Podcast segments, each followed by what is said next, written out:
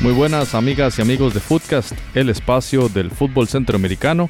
Estamos en fecha de grabación el día jueves 21 de marzo. Soy José Soro y les doy la bienvenida al episodio número 65 de nuestro podcast. Y estoy, como siempre, con la compañía de Jonathan Corrales, a quien ustedes pueden seguir en arroba taco de jara en la cuenta de Twitter. Que bueno, esta semana Jonathan se dedicó a tuitear ahí algunas, algunos, eh, por ejemplo, un partido de Irak contra Siria hablando de lo lindo que juega Irak, una entrevista a un, jugador eh, del Racing de Avellaneda. Y bueno, camisetas de porteros de todo el mundo, el Ajax contra el CR7, ustedes pueden encontrar de todo, así que Jonathan, este, bienvenido a Footcast. ¿Qué tal José? No, un placer estar nuevamente con ustedes en un episodio más y por supuesto cargado de información, porque esta esta semana tenemos, pues bueno, época de selección, como llamaban antes, una famosa eh, sección que había del, periódico La Nación, tiempos de selección, lo recuerdo muy bien. Bueno, esta semana tenemos eh, las selecciones centroamericanas que van a disputar partidos eh, eliminatorios de la Liga de Naciones, oportunidad para ir a la Copa Oro, hay nuevos entrenadores, bueno, partidos amistosos bastante interesante y esperamos que sea un programa también muy agradable para todos ustedes. Muy bien, Jonathan. Y uno de los tweets que usted también ponía en su cuenta era sobre el Mágico González. Eh, la verdad que agradecer a todas las personas, especialmente El Salvador, que nos acompañaron en el episodio 64. La verdad que bastante bien y muchas gracias a todos quienes le dieron like a la noticia y también por supuesto a, nuestra cuenta en Facebook que es arroba foodcastcr en Twitter y en Facebook, ambas, en ambas muy buena, Muy buena recepción tuvo ese episodio, la verdad que yo me lo disfruté muchísimo, eh, me reí muchísimo también con las historias del Mágico González y, ahí va a quedar, José, para los que no lo hayan escuchado, ahí lo pueden buscar también en la página de internet, foodcast.org, ahí, también lo pueden buscar. Sí, eh, bueno, y un saludo a Pablo Orozco que nos acompañó también la semana anterior y, y que semanalmente nos, nos escucha también. Bueno, y empecemos, Jonathan. Eh, vamos a hablar un poquito de cada selección, ¿verdad? Porque viene fecha FIBA, como ya usted lo dijo, y además eh, con algunos cambios en direcciones técnicas. Entonces vamos a ahondar cada, en cada selección, vamos a hablar un poquito de los eh, entrenadores. Y empezamos por la selección chapina, que recordemos que Amarini Villatoro, el DT del bicampeón, el Club Deportivo Guastatoya, asumió la dirección técnica tras el despido de Walter Claverí, el, anterior DT, que fue despedido por la Federación Guatemalteca tras aquella derrota en Los Ángeles contra la Selecta.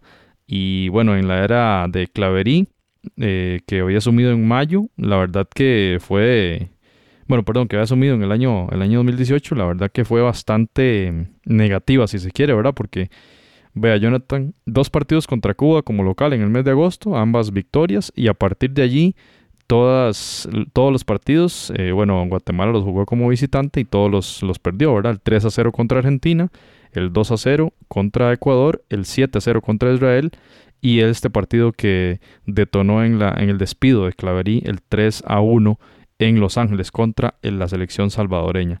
Entonces a partir de allí eh, después de, ese partido, a, inicios del mes de marzo, eh, la federación despide a, Claverí y recordemos también las declaraciones de él, ¿verdad? Que había poco desarrollo del fútbol chapín, que no había liga menor, que em, la sanción de FIFA les había afectado muchísimo y el tema de la intensidad era un reto para el fútbol guatemalteco, ¿verdad? No había intensidad, que jugaban muy lentos, que hasta la selección de Belice era más, más rápida incluyendo que tenían eh, jugadores amateurs, que un jugador amateur de Belice era más rápido que un profesional de Guatemala. Entonces lanzó críticas, críticas muy, muy pesadas en aquella conferencia de prensa y hablaba también de que necesitaba más experiencia en el extranjero el fútbol de Guatemala.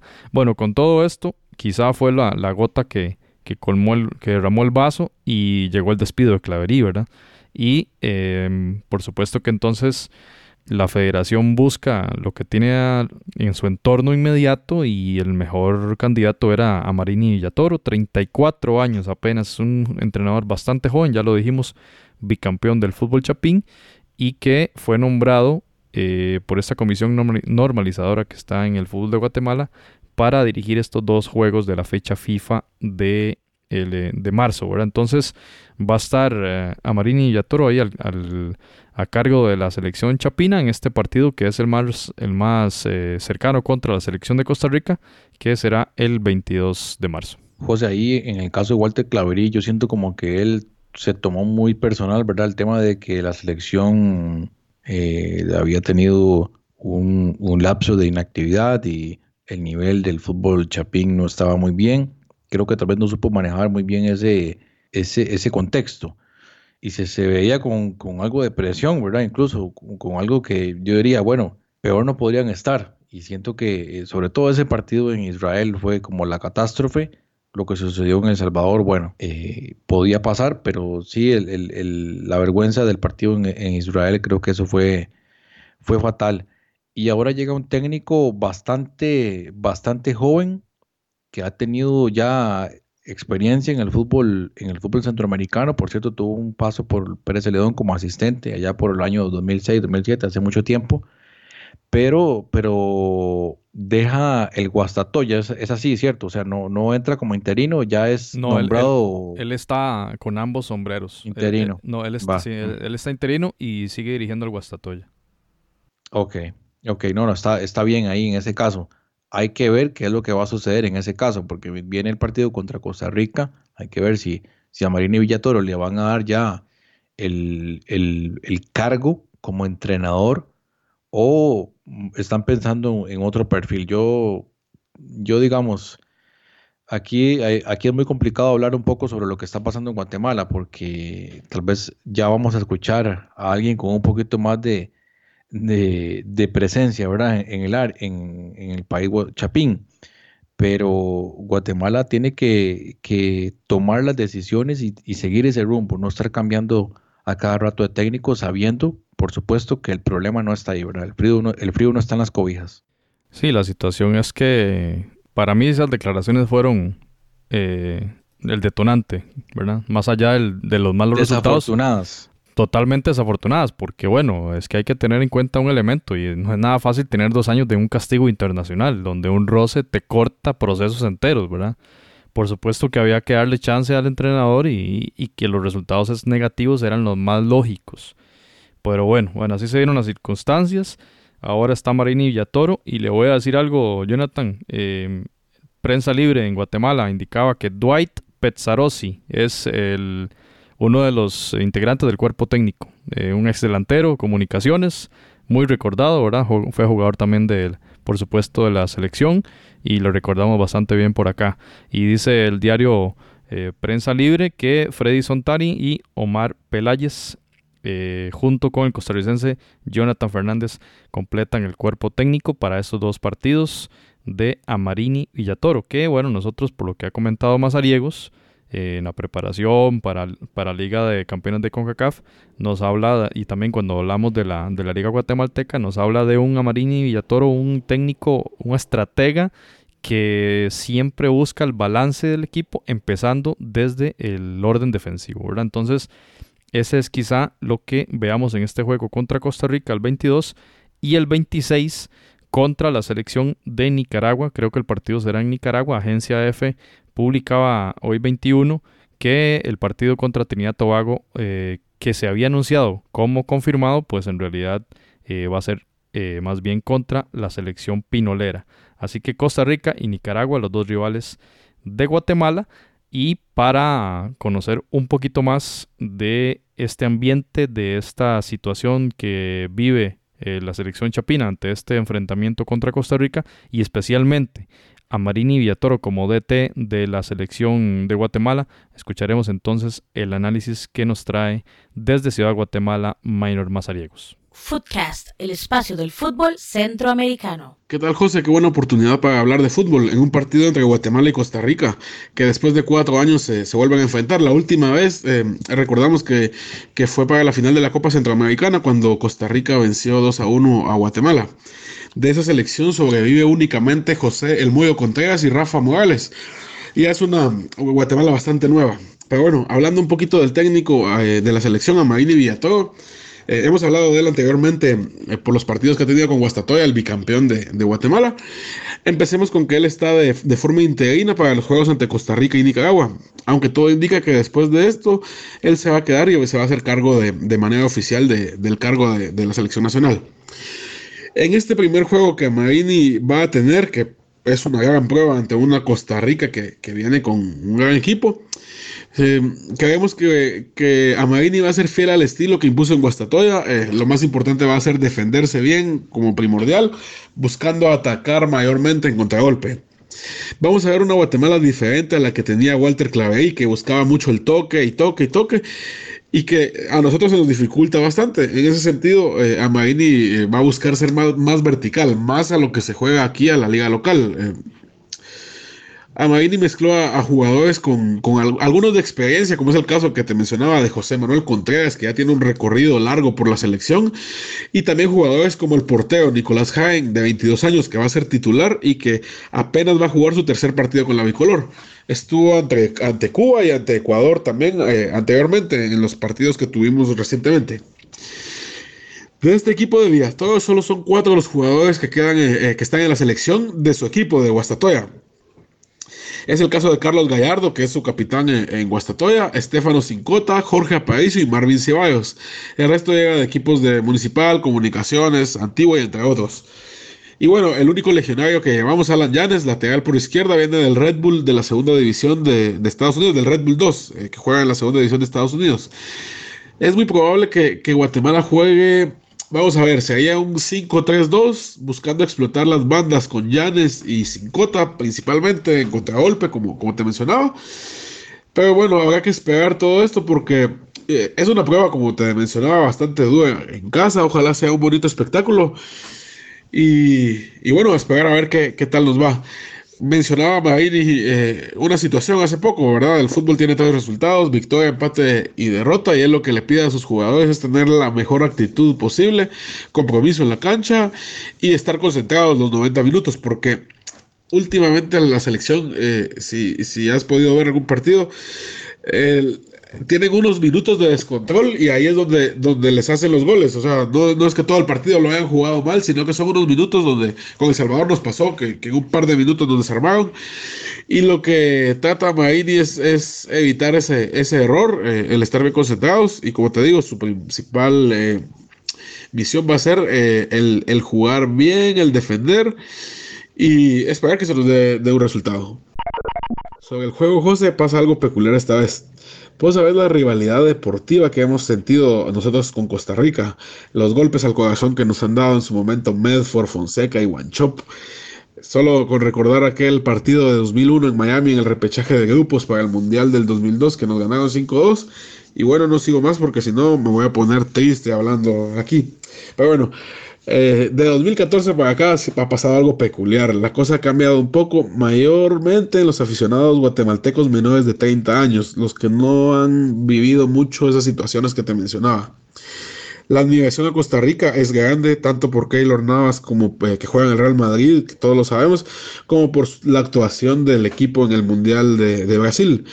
La afición los fue a recibir al aeropuerto, pero bueno, anteriormente los, los recibían así como para irles a decir que iban a perder esta vez, para pedirles autógrafos, fotos y, y eh, aunque sea principalmente a Keylor Navas, pero la admiración es a todo el equipo de, de, Costa Rica. Había gente también en el hotel, los medios de comunicación. Eh, las entradas prácticamente ya se vendieron todas y puedes encontrar solo en reventa, ¿verdad? Eh, por ponerte una, una muestra. La, entrada más barata cuesta 50 quetzales, que sería una cosa así como 8 dólares.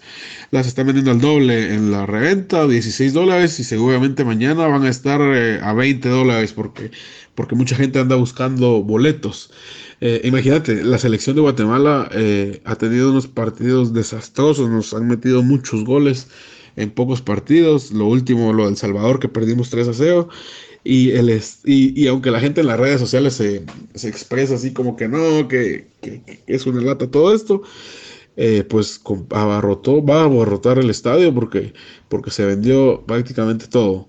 Eh, esperamos que sea una gran fiesta deportiva, que haya bastante espectáculo, que podamos ver goles. Y, bueno, va a ser un partido eh, bastante diferente a los, que, a los que hemos tenido con Costa Rica del lado de la afición, eso te lo puedo asegurar. Y en la cancha la rivalidad es siempre, ¿verdad? Entonces, eh, espero que podamos platicar después de esto, del partido, ¿verdad? A ver cómo, cómo nos va a ambos. Y desde ya, eh, un saludo a todas las personas en Costa Rica que, te escuchan y, en toda Centroamérica. Eh, qué bueno que, podamos tener esos partidos, ¿verdad? Y que, y que la rivalidad sea solo en la cancha. Bien, muchas gracias a Minor Mazariegos desde Ciudad de Guatemala que nos informó y bueno, en realidad muy alegre, muy alegre escuchar esos comentarios acerca de la selección de Costa Rica. Sabemos por supuesto que el tema Keylor Navas pues atrae muchísimo la atención de los medios y también por supuesto esto de, de parte de los aficionados que tienen una oportunidad de observar al portero del Real Madrid y, tal vez dejando de lado esa rivalidad que tal vez existía en antaño. En este momento, bueno, llevamos más de dos años de que no existe tal rivalidad porque ni siquiera se podría jugar, pero una oportunidad que tiene la afición guatemalteca de tener al portero del Real Madrid ahí en, en suelo guatemalteco y ojalá el partido sea interesante porque yo lo veo más bien como un partido de, de exhibición más que de preparación. Yo no creo que las conclusiones sean demasiado amplias con el respeto a la selección de Guatemala, eh, pero una oportunidad para, para, empezar a tomar ritmo del equipo Chapín y que puedan aprovechar esta, este amistoso, debido a que por supuesto, como ya sabemos, Guatemala no va a participar en, la Copa de Oro, nuevamente se, se perderá la, la, opción de la máxima competición del área y por lo tanto pues deben aprovechar este tipo de partidos pero sí lo vemos desde el punto de vista guatemalteco. Sí creo yo que, es un partido muy importante para Villatoro, ¿verdad? Porque si, bueno, como le indicó Mazariegos, es un DT joven y de que tiene su determinación y usted como una figura del fútbol y, en cualquier profesión realmente, usted lo que sea subir, ¿verdad? Eh, poniéndonos en los zapatos de Amarini y Villatoro, pensaríamos que obviamente el, el interés primordial es uno, mejorar el nivel de la selección respecto a la era Claverí y dos, dar un, un buen, una buena presentación para que, la, para que sea él uno de los principales candidatos a esa dirección técnica. Entonces ya veremos con qué planteamiento viene Villatoro precisamente acerca del planteamiento, eh, lo comentaba el señor Matosas en la conferencia de prensa del día de hoy, que era un poco difícil analizar ese, ese planteamiento, porque todos los partidos amistosos que había tenido Guatemala durante el 2018, lo que llevamos del 2019, pues prácticamente no servían para nada en el sentido de analizar el planteamiento, porque habían cambiado de entrenador. Entonces, en ese sentido, pues tenía algo de razón. Y hay que ver, hay que ver entonces cuál va a ser la idea de Amarini Villatoro que de momento pues únicamente se ha, se ha, plasmado en entrenamientos, pero hay que verlo ya en acción, cuál va a ser la idea de juego y, y, los resultados que esto pueda tener. Para Costa Rica, difícil en ese aspecto porque no, no tiene, digamos, ninguna, ninguna referencia real.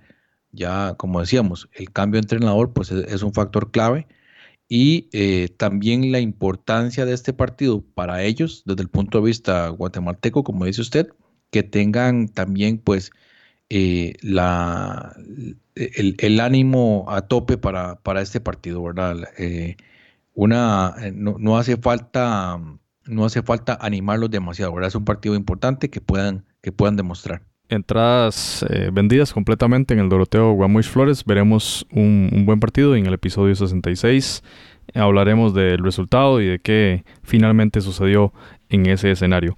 Pasemos a la selección de Honduras. Eh, Jonathan Fabián Coito, ya sabemos, fue nombrado DT de la H, eh, un entrenador eh, uruguayo, 51 años, y llega procedente de, las selecciones menores de Uruguay, a las que ha dirigido con mucho éxito en diversas categorías, y que se le presenta un reto digamos, el más grande de su carrera, porque ya ahora estamos hablando de una selección absoluta que está cerca de disputar una copa oficial como la Copa Oro y muy cerca también de una eliminatoria mundialista en un reto de una selección histórica de la Confederación que tuvo un traspié para la clasificación a Rusia y que espera en Coito un, eh, una era, digamos, exitosa, tan exitosa que en función de ese cambio generacional del que hemos venido hablando están pasando la mayoría de selecciones del área y que por supuesto Honduras al ser un semillero de una excelencia futbolística ¿verdad? En, Centroamérica pues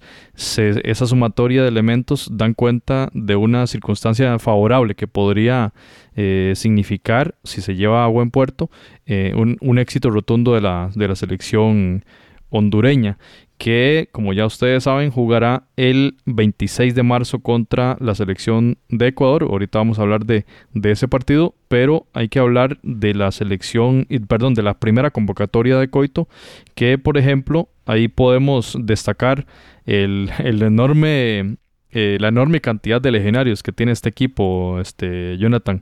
Brian Bekeles del Necaxa, por ejemplo, es uno de ellos. Minor Figueroa del Dynamo. Está también eh, Emilio Zaguirre, ¿verdad? El, jugador del Celtic de, Glasgow. Y bueno, la, Legión costarricense, la Legión de, Liga Deportiva Alajuelense, Luis Garrido y Alex López también, ¿verdad? Que son dos jugadores ahí importantes. Brian Acosta de Dallas y, por supuesto Henry Figueroa. Henry Figueroa, sí, lo, lo, me lo brinqué ahí en la defensa. Y arriba, por supuesto, que está la mayoría de, de legionarios Albert Ellis, ni más ni menos. El otro, ni más ni menos, Rommel Kioto, ¿verdad? Dos figuras bastante importantes de esta selección. El Choco Lozano, el Girona FC, jugador de la Liga Española, ni más ni menos. Y Rubilio Castillo, jugador, perdón, jugador del Deportivo Saprissa. Ahí en la convocatoria metieron el dedazo del año, ¿verdad? Pusieron Liga Deportiva Alajuelense cuando más bien es del, de su archirrival, el Deportivo Saprissa. Pero entonces, Jonathan, ¿qué podemos hablar de esta convocatoria con ese eh, cúmulo de figuras de esta selección de Fabián Coito. Sí, interesante lo que va a realizar porque pues hay que tomar en cuenta que normalmente, ¿verdad? Tiene un, estilo de juego eh, muy cerrado en el 4-4-2. Hay que ver cuál va a ser la idea de juego que él va a tener, si va a mantener pues una, esos dos bloques defensivos o si tal vez pensar, ¿verdad? En, en algo un poquito más vanguardista, tal vez un poquito más de de poblar la media cancha, algunas, algunas variantes tácticas que le hagan poner un poquito más de picante, ¿verdad? Al, sistema táctico y no tal vez lo, que normalmente había venido haciendo la, Legión colombiana en, Colombia, en eh, Honduras, perdón, la Legión colombiana de entrenadores, que era pues un sistema muy rígido, rígido de 4-4-2 y de vez en cuando cambiando ahí a tres centrales. Entonces yo voy a estar muy pendiente a lo que a lo que vaya a suceder en ese aspecto. Y eh, por supuesto también eh, en un equipo de Honduras que si usted se pone a ver, sí, no, pues tiene una base en la parte defensiva, pero también muy interesante eso, esos delanteros, ¿verdad? Bastante de dónde elegir y también esto le va a permitir variantes tácticas. Eh, una cosa lleva a la otra. Por ejemplo, el caso de Michael Chirinos, que ya habíamos comentado acerca de él, que tenía un buen nivel en, en el fútbol mexicano, que venía haciendo bien las cosas ahí, tal vez con algunos minutos, y por supuesto ya gente un poquito más consagrada como, como Rommel Kioto y Albert Ellis, que por supuesto creo yo inamovibles, el mismo Choco Lozano, y lo que puedan hacer gente como Rubilio Castillo, que ha tenido algunos minutos, y Brian Roches, ¿verdad? Que está jugando en la Liga de Portugal. Y uno ve esa lista, seis delanteros convocados y los seis juegan en el extranjero. Lo que sí me llama la atención, Jonathan, es el tema de la planificación, ¿verdad? Porque solo un partido en esta fecha FIFA que bien podrían haber sido dos. Y entonces tenés a seis delanteros para 90 minutos. ¿Cómo haces? Es un poco, ¿verdad? Me parece un poquito más que aquí lo, el valor que va a tener eh, Fabián Coito es en el tema de los entrenamientos y de seguramente mucha charla táctica, mucha charla de qué es lo que quiere de qué, de cuál va a ser el, plan de trabajo y también en preparación, porque este es el prácticamente este y quizá un fogueo anterior, eh, previo, perdón, a la Copa Oro 2019. Entonces sí, un poquito llamar la atención en ese aspecto de, la planificación de la Federación Hondureña. Al menos en la información que tenemos, solamente jugará contra Ecuador, que será el partido, como ya lo dijimos, el 26 de marzo, que es un martes, martes 26, 6.30 hora de Honduras contra la selección ecuatoriana del bolillo, ¿verdad? Que por cierto perdió hoy 21 contra la selección de Estados Unidos en Orlando, gol de eh, Sardes al minuto 81, así que la selección estadounidense venció a esta selección ecuatoriana que se enfrentará a Honduras en el Red Bull Arena en Nueva Jersey, Estados Unidos. Y eh, hablando de esa selección de las barras y las estrellas, después de la derrota, de la victoria contra Costa Rica, una victoria más ahora contra Ecuador, me parece que viene muy bien. Así que Honduras se enfrentará a una selección de Sudamérica, que ya hemos venido hablando esto de, la, de las fechas de Liga de Naciones y demás, cómo ha facilitado en cierta forma el choque o la negociación de fogueos con selecciones de la Comebol y me parece un, muy, muy buen fogueo de parte de la H. Y una convocatoria de la selección de Ecuador con todas las estrellas, ¿verdad? Ahí, ahí está Ener Valencia, eh, de, del Tigres, está Antonio Valencia, Cristian Novoa, Renato Ibarra, Carlos Grueso, eh, es decir, va con, la plana mayor, eh, convocado también por, por ejemplo Jackson Poroso, joven de 18 años del Ajax de Ámsterdam, Robert Arboleda del Sao Paulo, Cristian Ramírez que está jugando en el Krasnodar de, de Rusia, eh, Gabriel Achillier del Morelia, es decir, un equipo pues bastante fuerte, Alexander Domínguez, portero del Vélez Arfield, entonces un fogueo de altísimo nivel para, eh, para la selección de, Honduras. Un partido de mucha calidad. Buena suerte para Honduras entonces en ese juego. Pasemos, eh, Jonathan, a hablar de la selecta. Carlos de los Cobos asumió en mayo de 2018 a esta selección. Sería su segunda eh, era, digámoslo así. Recordemos que había estado entre agosto 2006 y diciembre de 2009 en aquella eliminatoria previa al Mundial de Sudáfrica. Este, Carlos de los Cobos entonces asume desde mayo y los resultados han sido, si uno ve eh, la, lista de partidos, que prácticamente han sido siete, eh, cinco victorias y dos derrotas. Un, un, digamos que un rendimiento bueno, ¿verdad? Pero vamos a ver, fue contra Honduras un amistoso, ganó 0-1. Y luego empezó la Liga de Naciones, ¿verdad? Contra Montserrat de visita, recordemos el partido que ganan en extremis, minuto 90. 1-2, bueno, le puso, por lo menos ganaron de visita en una competición eh, eh, oficial. Luego un amistoso contra Brasil, 5-0, perdió la selecta. Luego reciben a, Barbados en el Cuscatlán, 3-0.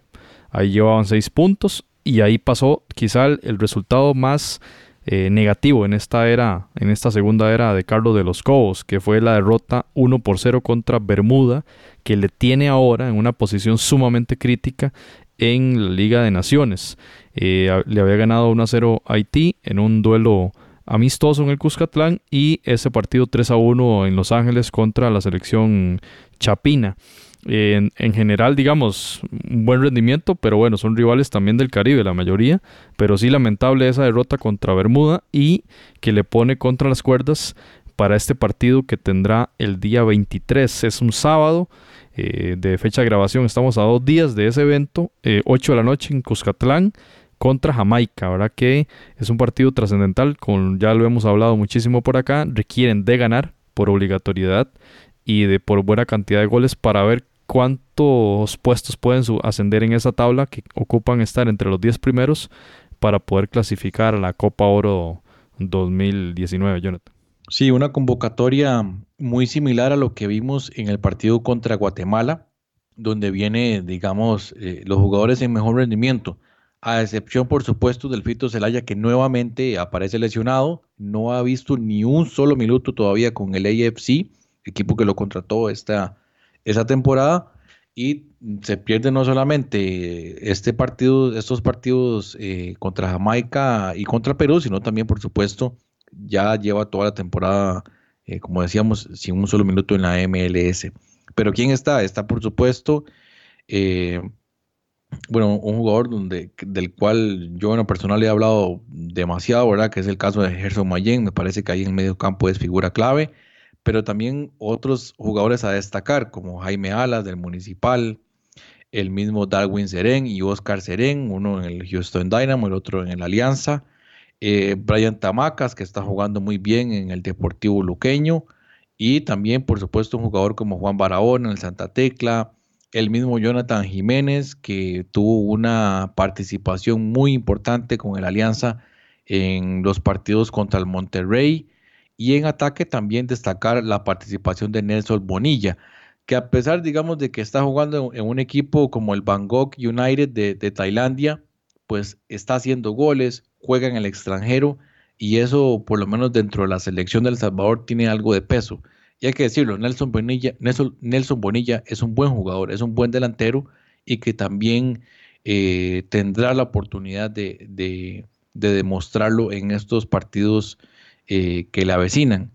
que definitivamente el panorama en cuanto a la clasificación para la siguiente Copa de Oro está bastante complicado. Es decir, si ya teníamos la baja centroamericana de Guatemala, estaríamos viendo la participación de El Salvador bastante lejos y ni qué decir de otras selecciones como el caso de Nicaragua. Sin embargo, bueno, la fe es lo último que se pierde.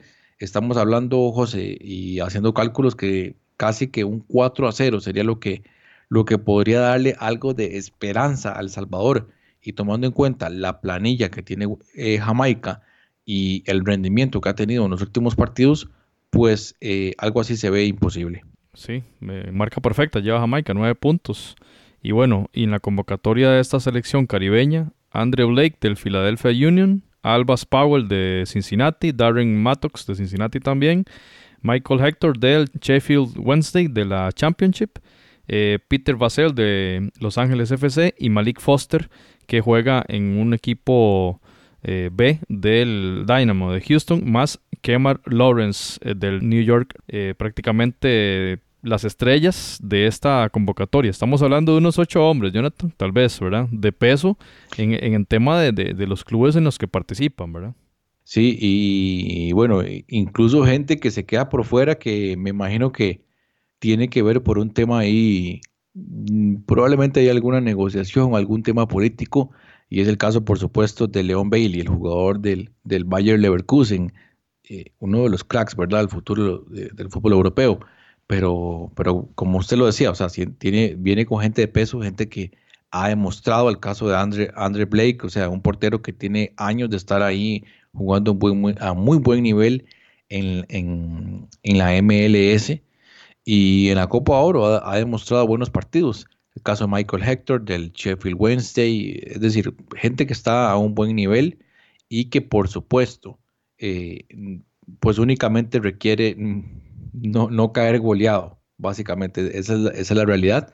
Y estarían ya asegurando su, paso para, para la Copa de Oro.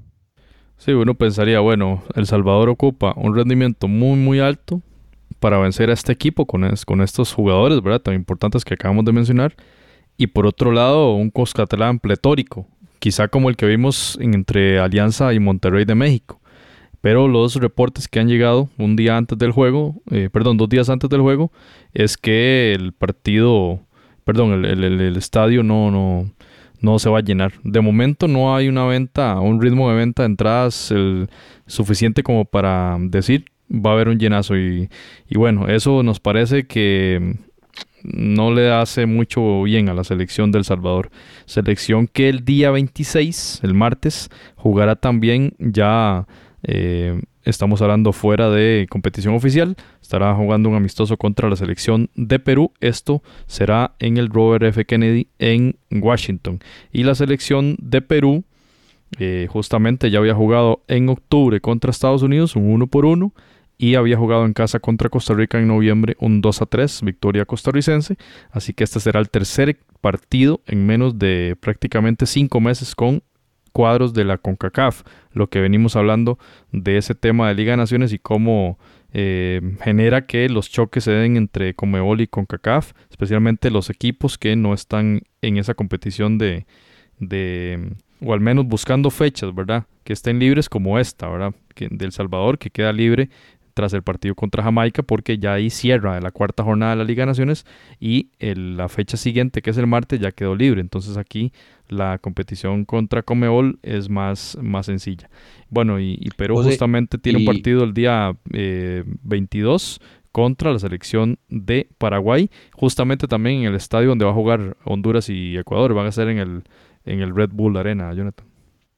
Sí, y una convocatoria peruana con, con jugadores titulares, ¿verdad? Está, por supuesto, para mí la estrella tal vez no el más reconocido, pero sí eh, el jugador a mi criterio de mejor rendimiento, Luis Advíncula, del Rayo Vallecano, y, entre otros nombres altamente conocidos, Jefferson La Foquita Farfán, del Lokomotiv de, de Moscú, el, mismo Jordi Reina, que está jugando en el Vancouver Whitecaps, Renato Tapia, del Willem Tua en Holanda, eh, Cristian Cuevas, del Santos de Brasil, André Carrillo, que otro jugador que, bueno, a pesar de que no estuvo en el Mundial, pues ha sido ya tomado en cuenta en otros partidos.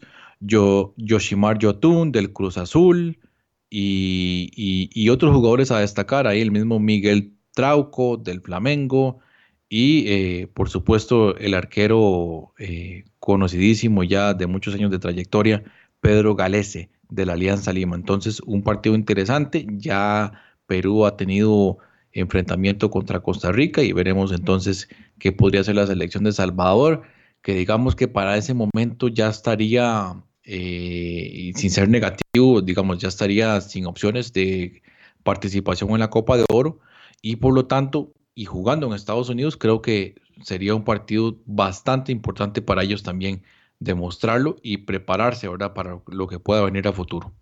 Bueno, le deseamos lo mejor al Salvador, ojalá que sí logre ganar al menos y la combinación de resultados con otros partidos, que bueno, es una posibilidad muy baja en virtud del gol diferencia, pero bueno, le deseamos lo mejor a, Salvador para este juego de Liga de Naciones. Y para cerrar el caso de, de Perú, muy bien dirigidos Jonathan por Gareca, que bueno, eh, realmente ha elevado enormemente el nivel de esa selección, tanto así que la vimos en el Mundial anterior.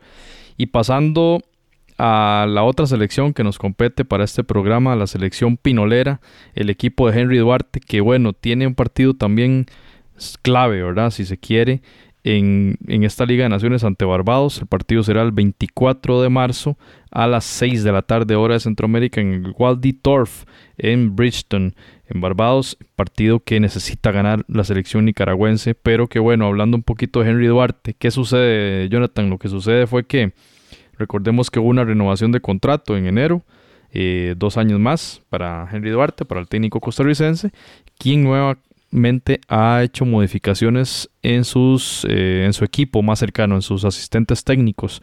Acaba de nombrar a Tyron Acevedo de Diriamba y el argentino Carlos Martino, que son parte de la selección mayor, pero que también Duarte será como asesor, digámoslo así, de Acevedo en la sub-20 y de Martino en la sub-17, así que va a ser como una ayuda, digamos, cruzada, ¿verdad? Estos dos le ayudan en la mayor y él les, asesora en esas elecciones que les asignaron de esa forma, la sub-20 para Acevedo, sub-17 para Martino. Entonces ahí hay, un cambio, digamos, en la parte técnica. Y, otro cambio, o más bien noticia importantísima, es que ante un juego crucial como el de Barbados, sucede que este, recordemos que la legión nicaragüense está sobre todo en Sudamérica. Pero ¿qué, pasó esta semana? Bueno, la convocatoria y los entrenamientos en Diriamba eh, pasó que Luis Fernando Copete, ¿verdad? Eh, este es un jugador colombiano naturalizado nicaragüense, llegó el día, eh, el día anterior a la convocatoria o más bien al punto de inicio de los entrenamientos. Y el día del entrenamiento llegó tarde 20 minutos y por esa razón Duarte lo hizo eh, expulsado de la, de la, de la convocatoria. Prácticamente lo, no le dieron ni siquiera el equipamiento y el, el jugador tuvo que, regresar a, a, Colombia. Y por otro lado, Jaime Morano es jugador del Deportivo Lara en Venezuela tiene doble nacionalidad, venezolana y nicaragüense. ¿Qué sucede con Jaime Moreno? También ficha importantísima, un jugador importante de la, del azul y blanco. Lo que pasa fue que el pasaporte venezolano se le venció y ante la crisis que está viviendo ese país, las autoridades están, por supuesto que tardando muchísimo tiempo en otorgar este tipo de documentación. Jaime Moreno no logró eh, revalidar el pasaporte y por lo tanto no lo dejaron salir del país. Así que no va a poder estar eh, en este duelo clave contra la selección de Barbados. Y de forma que digamos que los mejores o los más destacados jugadores en la convocatoria son Carlos Chavarría, que por cierto está libre, no tiene equipo. Armando Goufas, ya lo habíamos hablado, del Irodotos de Grecia, que es quizá la esperanza pinolera para esta serie contra Barbados, para este partido. Juan Barrera del Municipal, ahí va a estar, y Byron Bonilla, el jugador que disputa la Liga de Costa Rica con Grecia. Esa es otra de las esperanzas, creo, desde mi punto de vista, así como el jugador cadena que juega en el Algalda de España. Así que Jonathan, una circunstancia complicada por el partido. Hay que ganar de visita por muchos goles, pero se le suma esta situación de Copete y de Moreno. Sí, sí, una situación difícil. Muy probablemente igual Nicaragua quedaría fuera el tema este de los puntos con la diferencia de goles al final va a ser muy complicado que los resultados se le puedan dar a su favor, pero eh, veremos entonces qué puede hacer con esta nueva convocatoria, del cual le tengo muchísima expectativa a lo que pueda hacer eh, Byron Bonilla del Municipal de Grecia, que ha tenido una temporada extraordinaria y de hecho ya suena para reforzar las filas del Deportivo Saprissa en la próxima temporada. Entonces, si no es Saprissa, va a ser Heredia, alguno de estos clubes lo va a terminar fichando y, y muy bueno, muy desequilibrante a nivel individualidad, saca provecho de sus cualidades y veremos entonces cómo le va con la selección. De hecho, ya, ya salió en la Nación esta semana que eh, Walter Centeno ya lo pidió. Ya lo pidió a la directiva del Saprissa para ser uno de los fichajes para la próxima temporada. Y bueno, pasamos a la selección nacional de Costa Rica. Gustavo Matosas en su segunda convocatoria tras aquella derrota 2 a 0 contra Estados Unidos, en donde utilizó, si se quiere, un equipo plagado de jugadores del ámbito local, ¿verdad? Y algunos de la MLS por el tema de que no era fecha oficial de FIFA.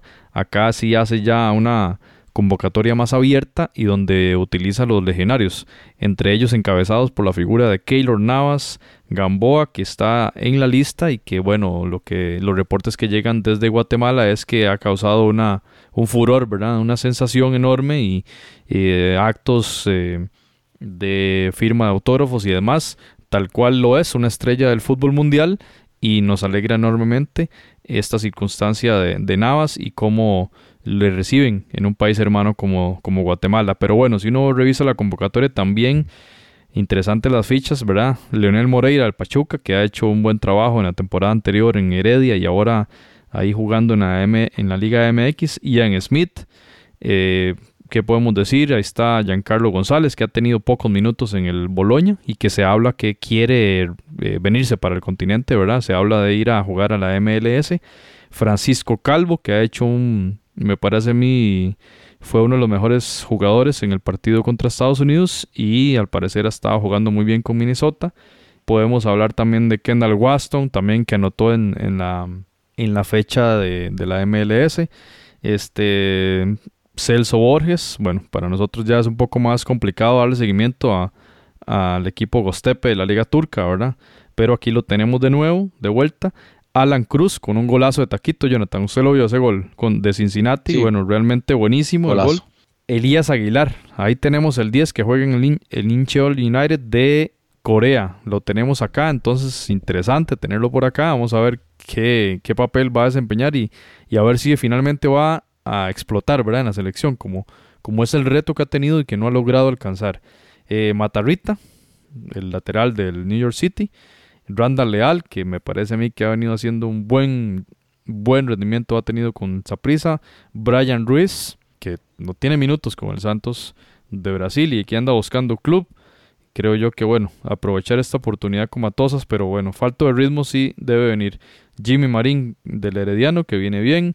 Ariel Lassiter, una interesante apuesta que hace Matosas por un jugador de Liga Deportiva Alajuelense, un club que viene en crisis, un jugador que es hijo de, un eh, estadounidense como Roy Lassiter, que jugó también en Alajuela, pero de nacionalidad estadounidense, lo recordamos en la eliminatoria para Francia. Eh, Ronaldo Araya, que tiene más minutos en Acele que en Cartago. Joel Campbell, que viene bien con León. Y eh, bueno, José Guillermo Ortiz y Myron George. Eh, ¿Qué le parece la convocatoria de Matosas, Jonathan? Sí, interesante, digamos, es como la primera convocatoria real, ¿verdad? De Matosas. Eh, la anterior eh, convocatoria, pues ahí como para probar algunos jugadores de recambio en caso de, en sustitución de, ¿verdad? Nada realmente serio. Y a partir de ahí, tomando en cuenta, digamos, los jugadores ya consagrados, que es poco lo que se puede agregar acerca de ellos, Sí sorprende muchísimo una convocatoria como la de José Mora, del Municipal de Grecia. Eh, había jugado en segunda división con Guanacasteca. Y de hecho, bueno, no sé si para los que sigan las redes sociales de, Brian Ruiz y Keylor Navas, venían haciéndole bullying los muchachos de la selección porque era su primer viaje en avión.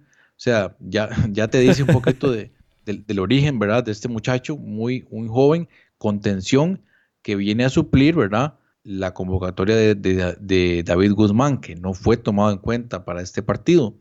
Y lo que usted apuntaba de un, de un jugador como Ronaldo Araya, prácticamente descartado por el entrenador de Cartago, que bueno, Cartago no viene haciendo las cosas para nada bien. y Matosas lo, vuelve a convocar. Y, además de eso, resaltar lo de Myron George, que no es titular en el, en el Midland, pero, pero viene anotando ahí con, con, tiene minutos, ¿verdad? Tiene participación, tal vez no de titular, pero viene teniendo participación.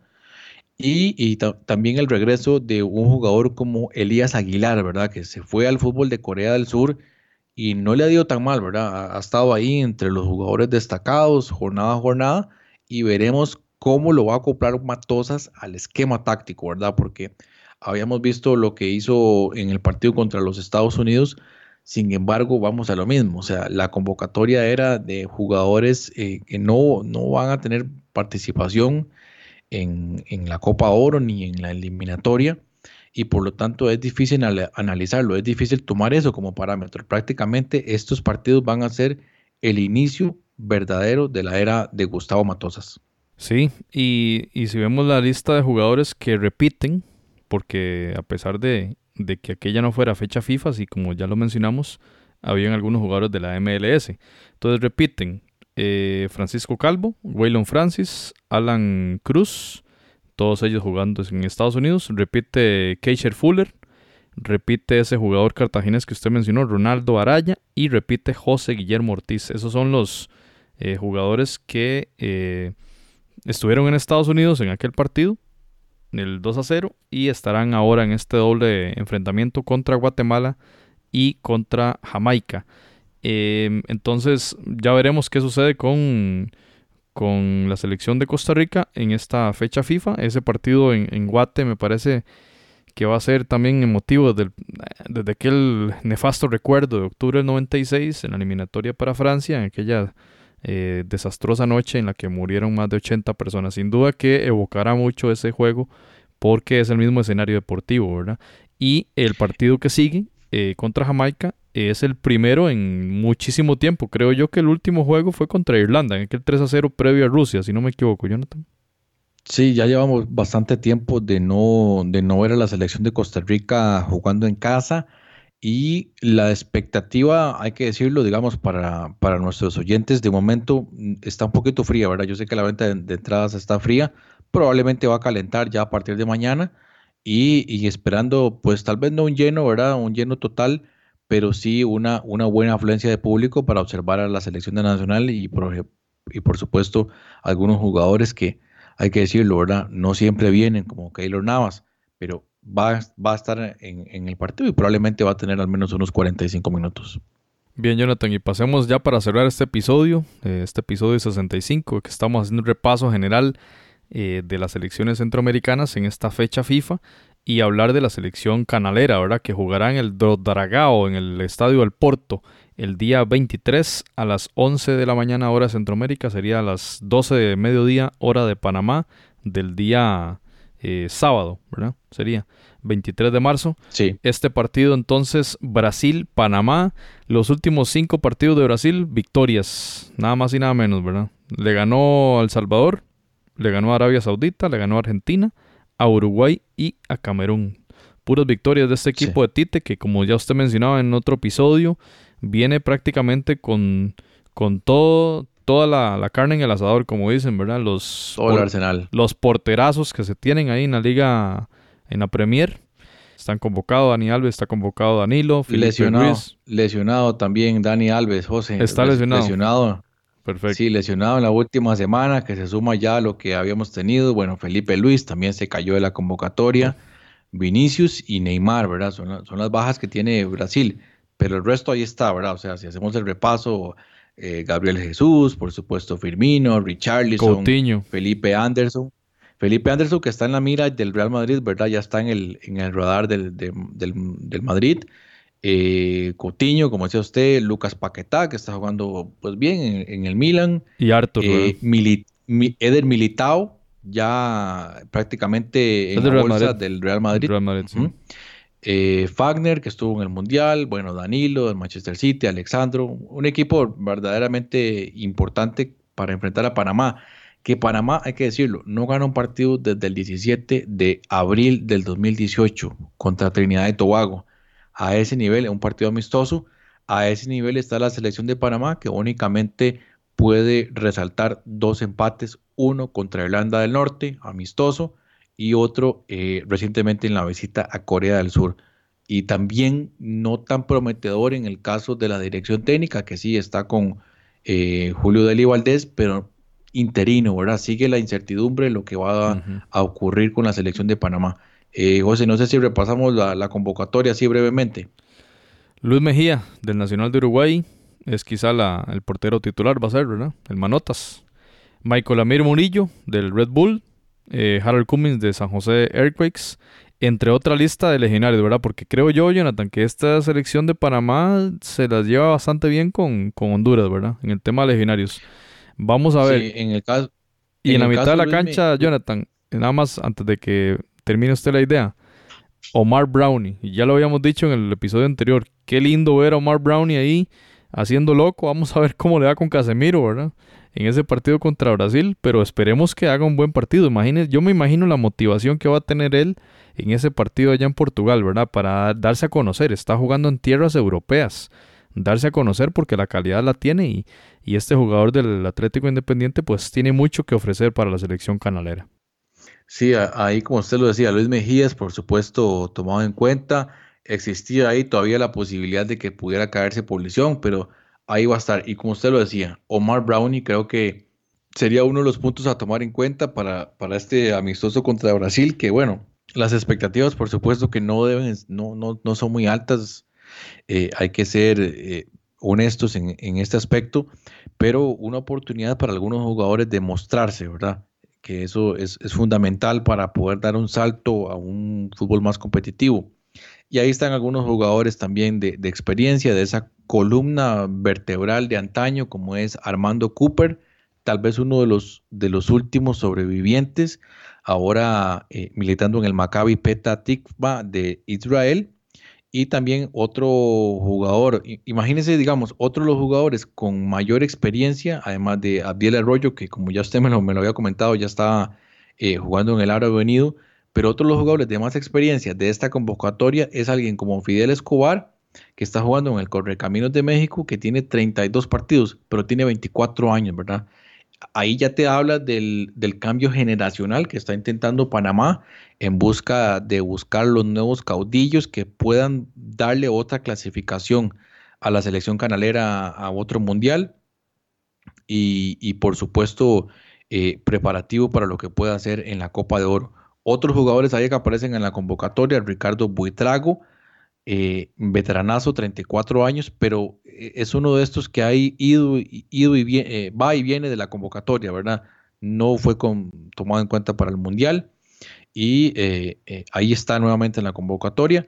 Y está también Ernesto Sinclair, delantero estrella de Costa del Este, también ya veterano, 30 años, pero apenas un llamado a la selección. Entonces, habla mucho, ¿verdad?, de qué es lo que está sucediendo en este momento con la selección de Panamá, que eso sí, lleva a gente que va a estar en el Mundial de Polonia sub-20, es decir, ahí, ahí viene la nueva generación, pero están intentando acoplar todo ese potencial en una nueva estructura.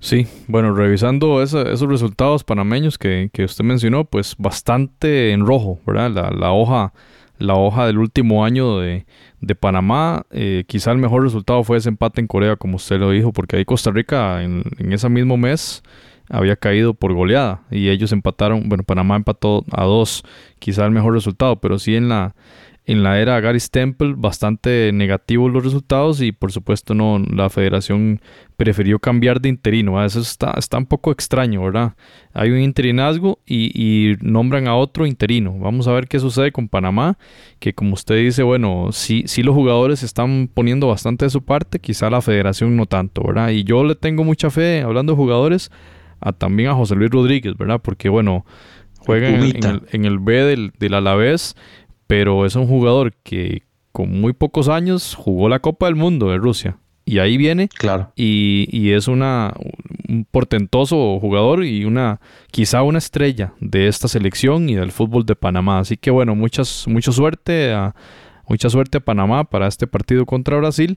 Y bueno, le tocó bastante difícil, ¿verdad? A, a Deli Valdés en ese debut que tiene que prácticamente contra, contra una de las mejores, creo que está en el número 3 en el ranking de la FIFA, en las mejores selecciones del mundo. Pero así es como se crece, al igual que ahora que usted mencionaba la selección ecuatoriana, ¿verdad? Y, y la selección peruana, que van a ser rivales de nuestras selecciones de Centroamérica, pues excelente.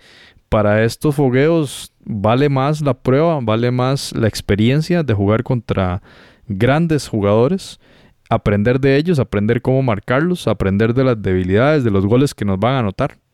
Pienso yo que es muy bueno eh, que, el que los equipos de Centroamérica estén eh, pactando fogueos de altísima calidad y eso va a significar un crecimiento generalizado de nuestra, de nuestra área. Ya vemos incluso Nicaragua, que la vez pasada jugaba contra Bolivia eh, allá en, en Sudamérica y, y, la verdad que entonces todas las elecciones prácticamente, porque incluso Guatemala también había jugado amistoso contra Argentina y Ecuador, si no me equivoco. Así que muy bien, me parece muy bien todas las elecciones pactando fogueos de calidad y creo también, según un rumor que se desencadenó esta semana, que Perú también va a ser uno de los fogueos de la selección costarricense. Si no recuerdo mal, será previo a la Copa Oro 2019. Así que en buena hora todos estos eh, fogueos, Jonathan, para subir el nivel del fútbol del área. Panamá tiene un, un futuro bastante prometedor incluso tomando en cuenta gente como Alfredo Stevens, que también no ha tenido muchísima participación, ¿verdad?, en, el Santa Clara.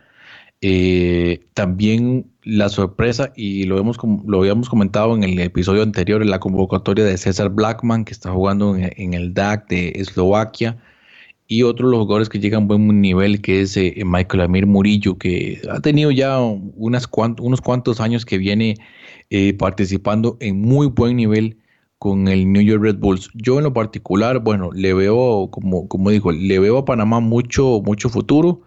Sin embargo, algunas falencias, ¿verdad? En, el aspecto ya dirigencial, no haber tomado ya la decisión de, del entrenador, me parece que se pierde tiempo. Si va a ser eh, Deli Valdés, bueno, confírmelo ya, dele a él la confianza, hágalo eh, ya partícipe de la situación, que tenga un proyecto ya eh, eh en todo el ciclo mundialista y, creo que lamentablemente se pierde algo de tiempo. Veremos también que va a ser importante lo que haga Panamá en el Mundial Sub-20, pero eh, más allá de eso, eh, como decía, no perder tiempo, ¿verdad? Hacer la preparación como, como tiene que ser. Así es, Jonathan. Y bueno, hasta acá llegamos en este episodio 65.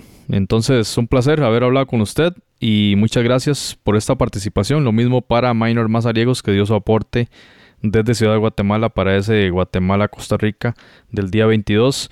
Y bueno, compañeros y compañeras, muchas gracias por escucharnos. Les esperamos en el próximo episodio donde hablaremos más que todo de los resultados de estos juegos, esperando buenas noticias del Salvador y de Nicaragua. Ojalá cruzamos dedos para ello y las buenas vibras para estas elecciones. Y eh, recuerden entrar al Facebook FoodCasR, así como arroba FoodCasR en Twitter para dar sus impresiones, opiniones y bueno, alguna sugerencia o temas que quieran escuchar en nuestro podcast. Así que muchas gracias y eh, nos vemos, nos escuchamos más bien en el episodio 66 del del espacio del fútbol centroamericano.